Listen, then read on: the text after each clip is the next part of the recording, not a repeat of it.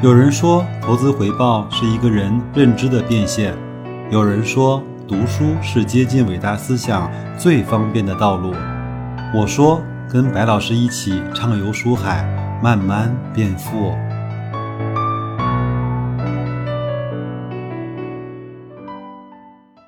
各位听友，大家好啊！今天又是一个周三，按照惯例呢，又是我们一起来学习的时间。那我们这一期呢？就要把这本闲来一做 S 化投资的慢慢变富呢结束了。正好呢，他在那本书的结束呢，摘录了一篇他在雪球的演讲，叫《股市长赢之道》，用完善的投资体系管住自己。那我想用这篇演讲来总结他这本书的一些内容是最合适不过了。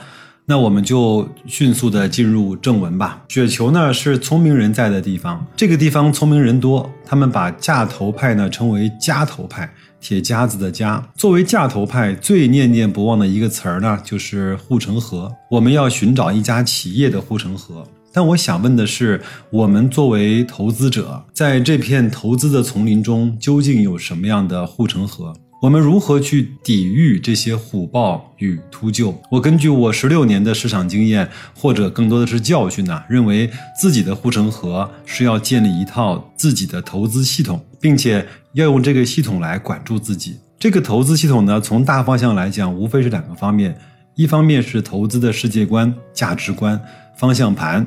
管路线和方向的问题。另一方面呢，是投资的方法论，教我们洞悉经济和社会的发展趋势、股市的发展根本规律、一个行业的根本属性和一个企业的生意本质。据我观察呢，个人投资者在投资上往往有三大痛点。第一个痛点是选择股票不知道从哪儿入手，面对股票无所适从，甚至像无头苍蝇一样乱飞乱撞。第二个痛点是选择好了股票，在估值上又拿不准。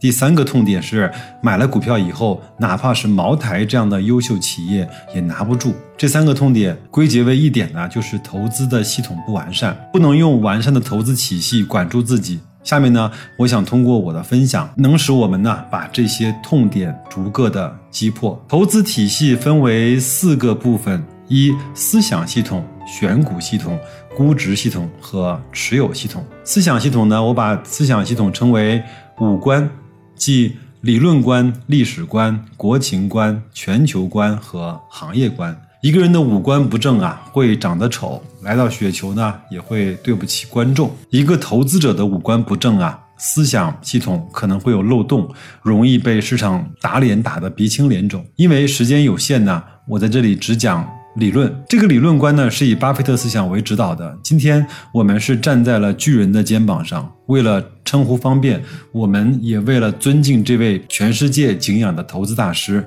我曾经撰文将格雷厄姆、费雪、芒格和巴菲特的这种价值投资大师的思想呢，统称为巴菲特思想。那么，巴菲特思想对我们来说有什么作用呢？各位可以记住三句话，也是我们的三大思想武器。巴菲特思想是我们认识股市的思想武器，巴菲特思想是我们认识人性的思想武器，巴菲特思想是我们认识商业。本质的思想武器，有了三大思想武器作为法宝，我们在股市就不会迷失方向，甚至是战无不胜。在网络上一谈到巴菲特思想，我总会看到这两论：第一，不是和中国股市论，把巴菲特神话论。这两个论点呢，就说啊，认为巴菲特学不了，但果真如此吗？依照我个人的体会。巴菲特思想在投资中啊，可以说是招招见效，刀刀见血。比如说，我们随便从他的思想工具箱里提取几个重要思想：一个是买入优秀的企业远远胜过买入平庸企业的思想，买经济特许权的思想，买自由现金流的思想，重视净资产收益率的思想。船固然重要，船长。同样重要的思想。如果我们回溯中国的股市的历史，其实巴菲特的思想很适合中国的股票市场。在二零一五年啊，伯克希尔哈撒韦的大会上，芒格试着做的一件事情，就是描述伯克希尔系统。八十六岁的巴菲特与九十二岁的芒格这老哥俩天天会念叨什么？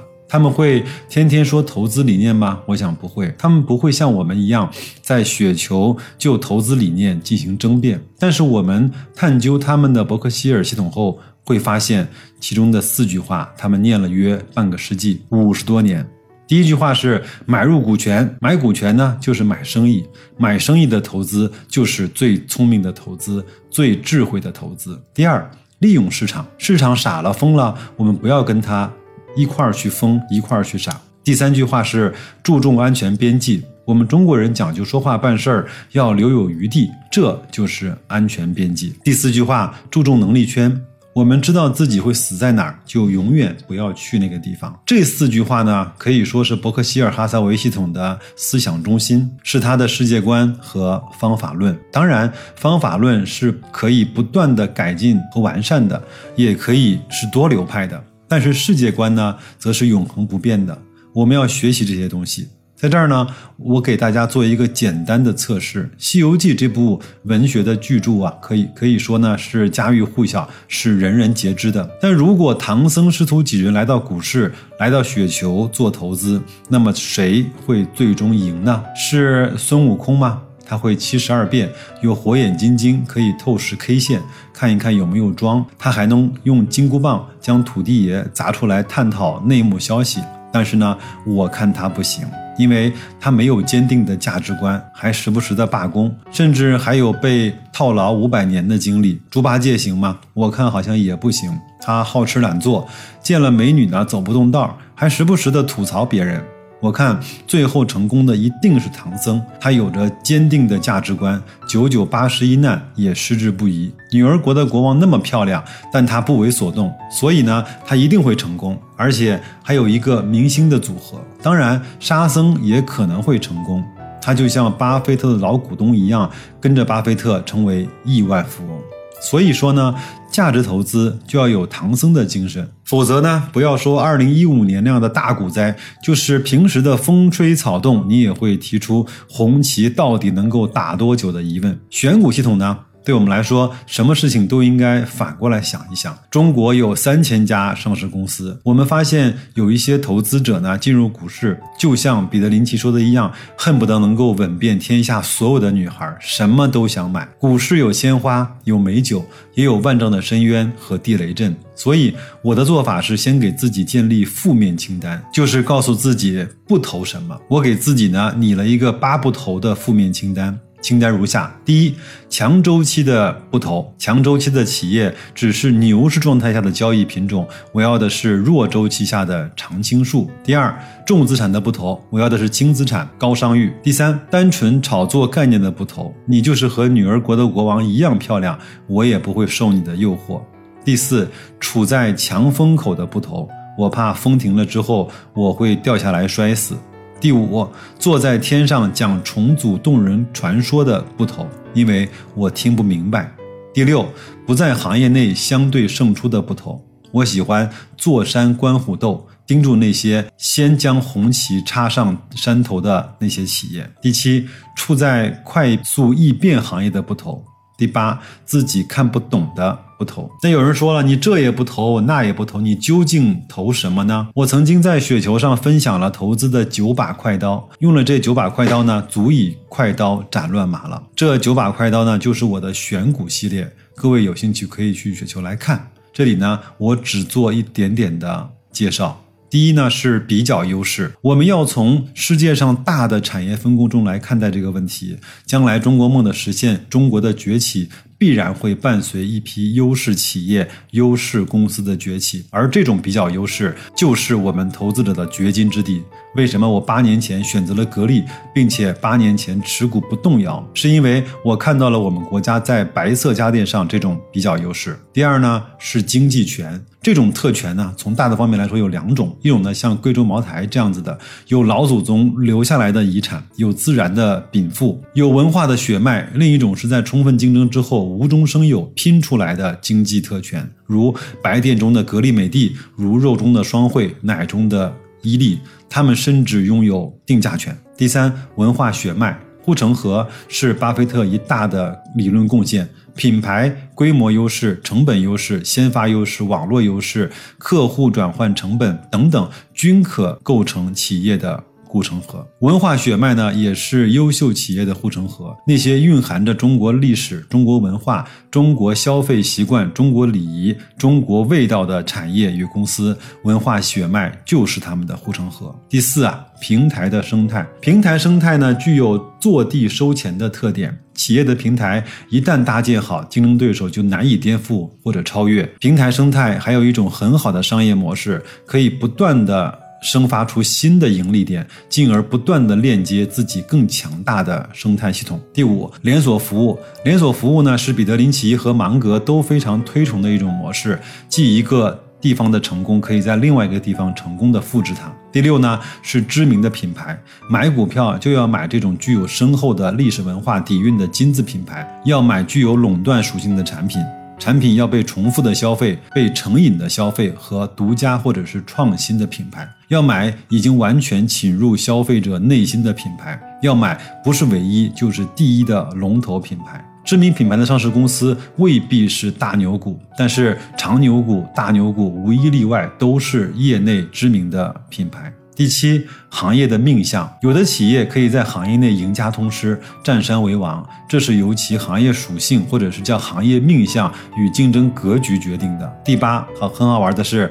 要看一看央视的广告。如果你还是找不到好的股票，那么我告诉你一个秘诀，就是看中央电视台新闻联播之后的广告。中国股市二十多年来，那些大牛股、长牛股天天在那里广而告之，你却视而不见，你怪谁呢？第九，养老股票。养老股票呢，是我们从养老的角度出发，从一个长的周期考虑去购买的。股票，再来说一说估值系统吧。做价值投资的人呢，都知道估值呢是最科学的一家公司未来现金流的折现的值。但是呢，这个东西好看不好用，估值难倒英雄汉啊。但是我们凡事呢，还是要反过来想一想：真正便宜的标的是估出来的吗？不是，真正好的便宜的标的，是一眼就能看出来是胖子或者是瘦子的品种。相反，利用计算器愁眉苦脸的去计算后选择的标的，往往不是那些又好又便宜的。今天在雪球的现场有很多的年轻人，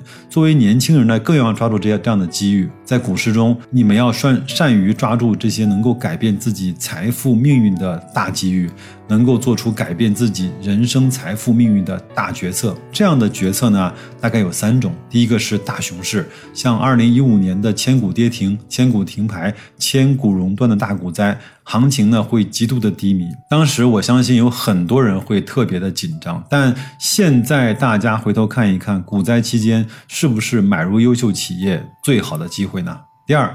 王子企业一时落难的时候，遇难呢分两种，一个是黑天鹅式的利空，典型的是贵州茅台二零一二年、二零一三年走下神坛。我来之前呢，翻了翻一些旧的帖子，二零一三年的十二月八号，我写过一篇文章，就是以茅台为例的，说优秀企业的股价便宜的令人发指的时候，你会不会买？当时的茅台股价大概是一百三十八块钱，现在。来看是一个多么好的投资的机会，所以投资呢，如做人，与其锦上添花，不如雪中送炭。我们要善于英雄救美。第三啊，长牛股的股价阶段性深度调整之时，选择世界级的足球明星，能够在中国的足球队里选吗？显然不能，要在欧美的那样的强队里去选。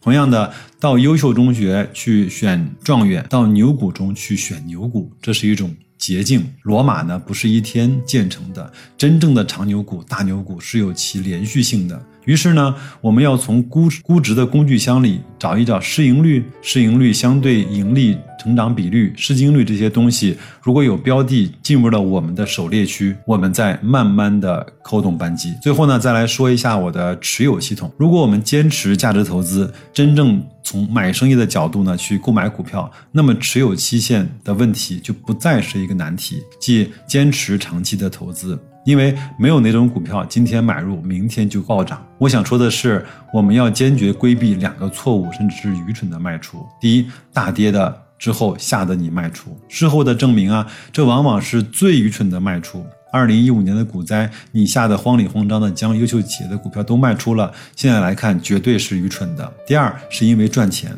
比如说上涨了百分之一百、百分之五十，你就乐得卖出了，这说明你还是没有一个清晰的卖出系统。你的卖出是一种稀里糊涂的卖出，正确的卖出实际就看一点基本面有没有变坏。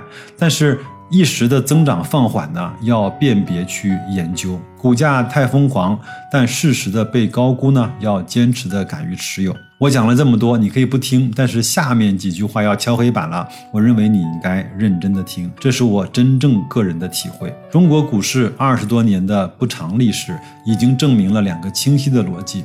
第一是中国股市优秀的企业的股权是我们个人家庭最值得配置的、最有价值的资产。第二个逻辑是，尽管我们中国的股市有着这样那样的问题、这样那样的缺陷，有的时候像一个坏孩子，但是从五年、八年、十年这样的长周期来看，这个市场是十分公平的，因为没有任何一家优秀企业在市场上受过亏待，即一家优秀企业的长期回报与他们的长期业绩正相关。所以呢，最适合个人投资的理念是用自己的闲置资金，尽可能的买入那些自己看得懂的、喜爱的、有着共同价值观的优秀且被低估的企业的股票。而一旦拥有了这些，就要以年为单位去持有，耐心的陪伴这些企业长久的经营。进一步讲，此时我们的投资呢，不再是悬崖边上的舞蹈，不再是红着眼搏杀，也不再是虎口夺食、刀口舔血。相反的，